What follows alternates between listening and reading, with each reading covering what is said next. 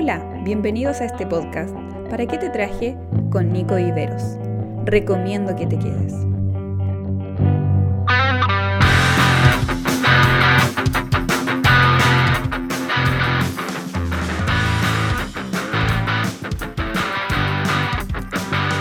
Hola a todos, hola muchachos, hola amigos, ¿cómo están mi gente querida? Qué bueno es poder estar nuevamente un lunes más en un episodio nuevo de este gran podcast. ¿Para qué te traje? Ya vamos avanzando, vamos creciendo. Eh, cada vez me van me van escribiendo más gente, gente que ni siquiera pensaba que lo estaban escuchando. Me, han retroalimentado diciendo que, que le ha parecido muy bueno. Eh, gente que, que no es de mi iglesia. Así que eso me pone muy, muy feliz. De verdad le agradezco a todos los que han participado y están participando. Y, y a todos los que han compartido este podcast con, con gente a su alrededor, gente que a lo mejor eh, necesita escuchar un mensaje de esto. Y, te animo a ti, si no lo has hecho, a que si conoces a alguien que necesita escuchar alguno de estos episodios, algún, algo que a ti te haya marcado y tú puedas decir, oh, si este, esta persona debería escuchar esto, eh, te pido que se lo compartas, ¿sí? Y, bueno, si te da sus impresiones, compártemela a mí o, directamente dale mi número o dale mi, mi Instagram y, que me escriba ahí, ¿cierto? Hagamos de, este podcast no tan solo un momento de reflexión, sino que también les quiero pedir que lo hagamos para, para que otros también puedan eh, ser bendecidos, ¿sí? No sé si te conozco o no, pero de verdad estoy muy agradecido que estés escuchando esto. ¿sí? Bueno, ¿qué tal si empezamos? Hoy tengo mucho ánimo de, de hablar lo que tengo para el día de hoy. Hoy es un poco más loco este, este episodio. Quiero que utilicemos un poco más la imaginación este episodio va a ser una mezcla de eh, clase de escuela dominical con una herejía, con eh, una reflexión profunda, con eh, un desafío, con una respuesta. Y, ya se van a dar cuenta por qué. ¿sí? Quiero leerles el pasaje donde me quiero, me quiero inspirar hoy. ¿sí? Lucas 5 Dice así los primeros tres versículos. Un día estaba Jesús a la orilla del lago Genezaret y la gente lo apretujaba para escuchar el mensaje de Dios. Entonces vio dos barcas que los pescadores habían dejado en la playa mientras lavaban las redes. Subió una de las barcas, la que le pertenecía a Simón, y le pidió que la alejara un poco de la orilla. Luego se sentó y enseñaba a la gente desde la barca. Este es el conocido pasaje o la previa de todo el pasaje cuando Jesús llama a Simón Pedro, ¿cierto? Cuando le dice tú eres pescador de hombre. Bueno, y, después les voy a hablar un poquito de eso al final, pero es este el contexto de, este pasaje. Estos son los primeros tres versículos que nos introducen a este pasaje. Y hoy quiero, ustedes ya a lo mejor han visto el título de este episodio, y hoy quiero que nos, nos imaginemos un poco estar en esta situación. Que llevemos nuestra mente y nuestra imaginación a este, esta escena, a este lugar. Imagínate que estás en una playa, imagínate que al frente tuyo tienes a Jesús pero imagínate que no eres una persona. y esta es la locura que yo quiero cometer hoy. Imaginémonos que somos las barcas. Aquellas barcas. ¿Sí? Em, imaginémonos eso. Yo siendo uno de esos barquitos, uno de esos botes que estaba ahí en la orilla. Lo primero que vemos en este pasaje o en estos versículos es el conflicto que está viviendo Jesús, eh, viendo que había mucha gente alrededor que lo apretujaba. Eh, y simplemente era porque esa gente quería escuchar el mensaje de Dios. Es ahí donde Jesús levanta su mirada, ve a su alrededor y se fija que habían dos barcas, ¿sí? que eran de pescadores. Estaban en el lago de Genezaret o en el mar de Galilea, que se le conoce también, y estaban ahí. Eh, y habían dos barcas desocupadas que estaban a la orilla de la playa. Y estaban vacías, no estaban sus pescadores, porque sus pescadores estaban retirados de la barca o cerca de la barca, pero no dentro de la barca, y estaban limpiando las redes. Así que Jesús, en, entre medio de su conflicto, levanta la mirada y pone sus ojos en esas barcas. Pero, ¿qué hace una barca que no está en el mar?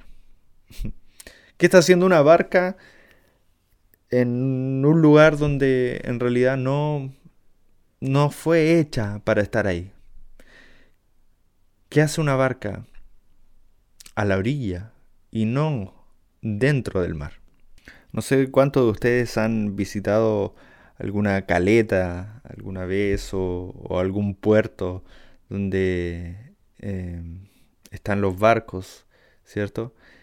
Y han visto barcos varados. Eh, ¿Cuántos cuánto han visto eso? ¿Sí? Eh, pero saben, hay algo muy curioso, que los barcos en realidad no se estacionan, digámoslo así, eh, en la orilla. Los barcos, los botes, todos se estacionan en el mar, porque es ahí donde ellos deben estar. Los barcos que varan en la costa son barcos que están fuera de su función, pero no tan solo fuera de su función descansando, sino que simplemente están ahí porque su pescador, porque su dueño ya no ve necesidad de utilizar esta barca. En otras palabras, ya no tiene ninguna responsabilidad la barca, ya no tiene funcionamiento, ya no sirve. Los barcos que se encuentran en la orilla están ahí por la mala racha que han tenido los pescadores los barcos que están en la orilla están ahí porque sus dueños lo han dejado en ese lugar. Y la orilla es la parte más fría de la playa. En la playa están los que están en la, en la arena, ¿cierto? Que están disfrutando del descanso y que en este, en, este contexto eh, lo que están haciendo la gente que está en la arena y en, en, en la playa eh, son la gente que está esperando el mensaje de aquel Jesús. Sin embargo, la parte más fría de una playa no es la arena. La parte más fría de la playa no es el mar. La parte más fría de la playa es la orilla del mar. Y es ahí donde se encuentran las barcas, a la orilla del mar, en el lugar más frío en el lugar donde no pueden hacer nada, donde no hay función para ellas. Sin embargo, Jesús levanta su mirada, como dije antes, y ve dos barcas. Pero de esas dos barcas elige a una. Y de hecho, elige la del apóstol Pedro.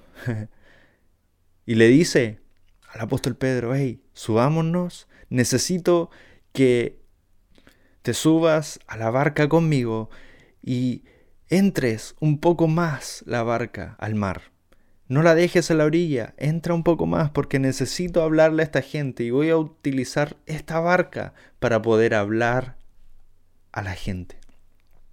La barca pasa de estar en la orilla del lugar más frío, el lugar donde no puede hacer nada, pasa a introducirse poco a poco en la atmósfera donde sí funciona, donde sí tiene relevancia, donde sí puede hacer algo.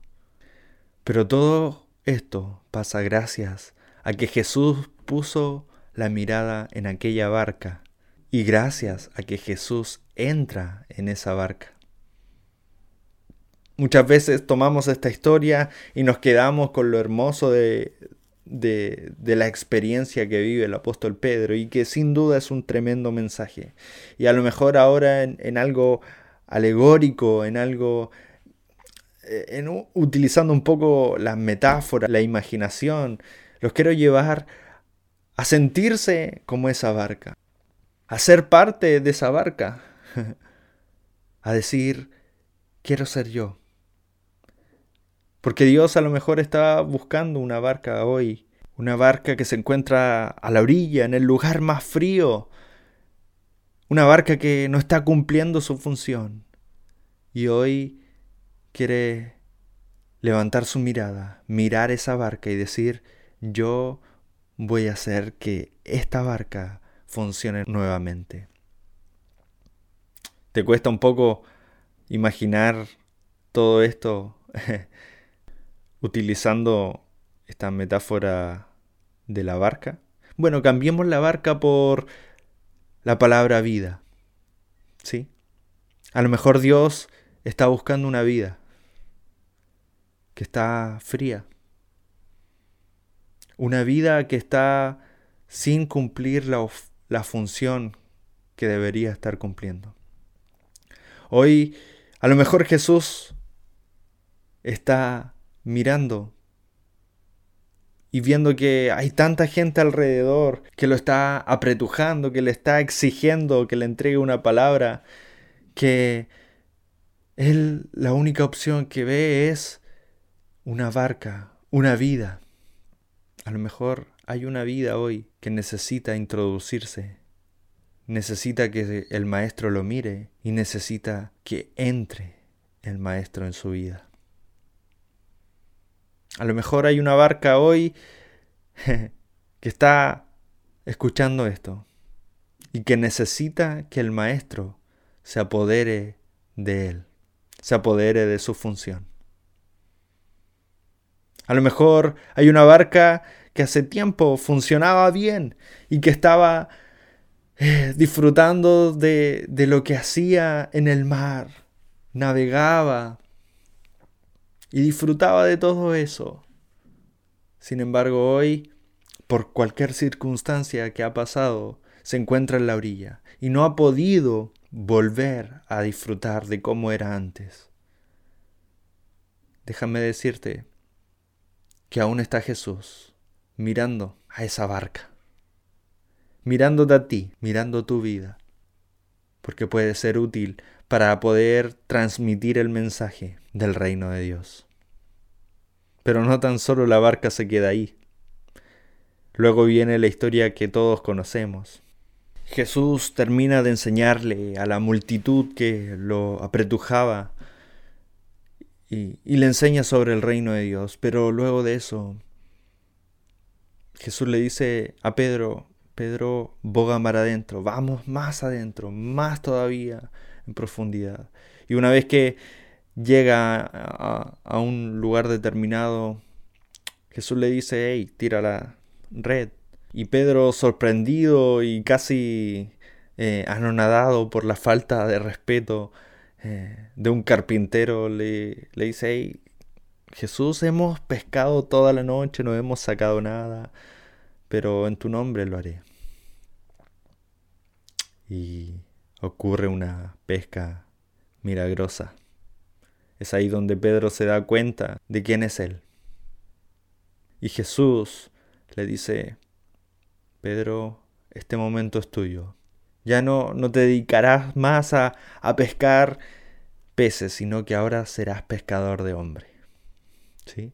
Pero yo les dije al inicio que nuestra imaginación va a estar centrada en la barca. Si la barca tuviera vida, ¿qué historia nos contaría hoy? Yo creo que esta barca nos diría, wow, Dios hecho hombre, el Mesías prometido, subió a mí, estuvo conmigo, me utilizó para ver algo maravilloso. Yo vi, fui testigo, diría la barca, de cómo los peces se aglutinaban debajo de mí para entrar todos en las redes. Y fui testigo de cómo Pedro se arrodilló frente al maestro y el maestro le dijo que sería pescador de hombre. Yo fui testigo de todo eso y simplemente porque el maestro me utilizó para estar mar adentro. Simplemente porque el maestro me sacó de la orilla para estar en la profundidad. Yo no sé aquí si alguien te ha dejado en la orilla, si por culpa de alguien, por culpa de algún líder de la iglesia, por culpa de algún amigo, por alguna disilusión que has tenido con alguna congregación, simplemente hoy estás en la orilla, estás frío, te encuentras sin cumplir ninguna función o te encuentras desanimado o te encuentras que no tienes eh, un propósito claro. Yo no sé qué es lo que está pasando contigo, que a lo mejor hoy puedes estar ahí sin tener ganas de tener tiempo con Dios, sin tener ganas de querer eh, conocer más a Dios, simplemente te has quedado con la costumbre de lo que te enseñaron años antes. Yo no sé en realidad por lo que estás pasando, pero hoy quiero decirte que tienes una oportunidad, porque el Maestro está mirando las barcas, está mirando las vidas. La pregunta es, ¿quieres ser tú esa barca? ¿O quieres ser la barca que se quedó en la orilla? Porque recordemos que eran dos barcas. Una entró en la profundidad y otra se quedó en la orilla. La que se quedó en la orilla seguramente era la de Juan con Jacobo. Seguramente eran ellos porque eran socios de Pedro y Andrés. Y, lo que pasó con esa barca seguramente fue la que fue a ayudar luego a, la otra barca. Pero esa barca no presenció el milagro. Esa barca no fue testigo de todo. Sin embargo, la otra barca, la de Pedro, fue mirada primero, fue utilizada para enseñar a otros y luego fue utilizada como un altar, como un altar de ungimiento, donde Jesús entrega el llamado a Pedro. Es que en la profundidad se descubre y se entiende lo que en la orilla no se puede ver. Es ahí en la profundidad, donde solo está el maestro y tú. No te quedes en la orilla. No hagas de la orilla tu estado habitual, porque no naciste para estar en la orilla. Naciste para estar sumergido en la profundidad de Dios. Ese es tu estado, ese es tu lugar. Que nadie te quiera dejar en la orilla. No lo permitas. Sé tú la barca que Dios quiere utilizar para enseñar a otros y que Dios quiere utilizar para llamar a otros. ¿Estás dispuesto? Tal vez a través de este podcast Dios te está diciendo, yo he puesto mi mirada en ti. Quiero entrar en tu vida nuevamente. Fructificar lo que tú pensabas que se había perdido enseñarles a otros a través de ti.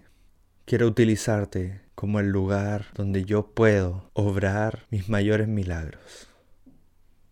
Qué tremendo. ¿Quieres ser tú esa barca?